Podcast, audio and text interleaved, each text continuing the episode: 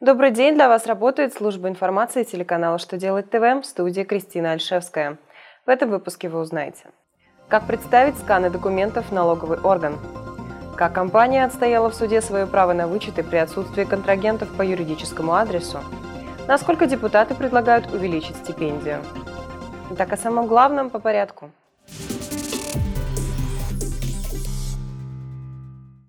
Федеральная налоговая служба Российской Федерации утвердила рекомендуемый формат передачи документов, предусмотренных налоговым кодексом в электронной форме через личный кабинет налогоплательщика. В частности, ФНС определила параметры файлов документов, направляемых в налоговый орган в виде скан-образов. Помимо рекомендаций к формату файла оговорены требования к сканам документов – их изображение должно быть черно-белое с разрешением отсканированного документа не менее 150 и не более 300 точек на дюйм с использованием 256 градаций серого цвета. Доказана необоснованность выводов налоговых инспекторов о снятии вычетов и расходов с компаний, чьи контрагенты не были найдены по юридическому адресу.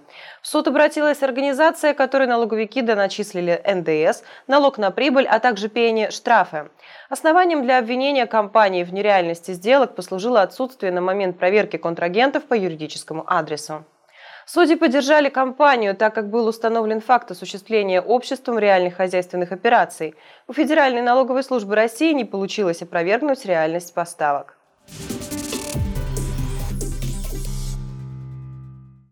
Депутаты Госдумы Ярослав Нилов и Михаил Дегтярев предлагают сделать норматив, в соответствии с которым формируется стипендиальный фонд не ниже МРОД. Свой законопроект они уже направили на рассмотрение Госдумы.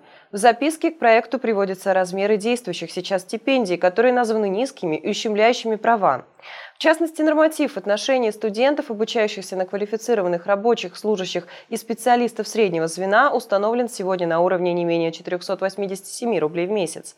А для тех, кто учится в вузах, минимальной планкой является 1340 рублей в месяц. Так указывают авторы проекта, таких сумм недостаточно для нормального существования во время обучения. Изменения необходимы, так как стипендия должна обеспечивать потребности студентов, которые не должны работать в ущерб образовательному процессу.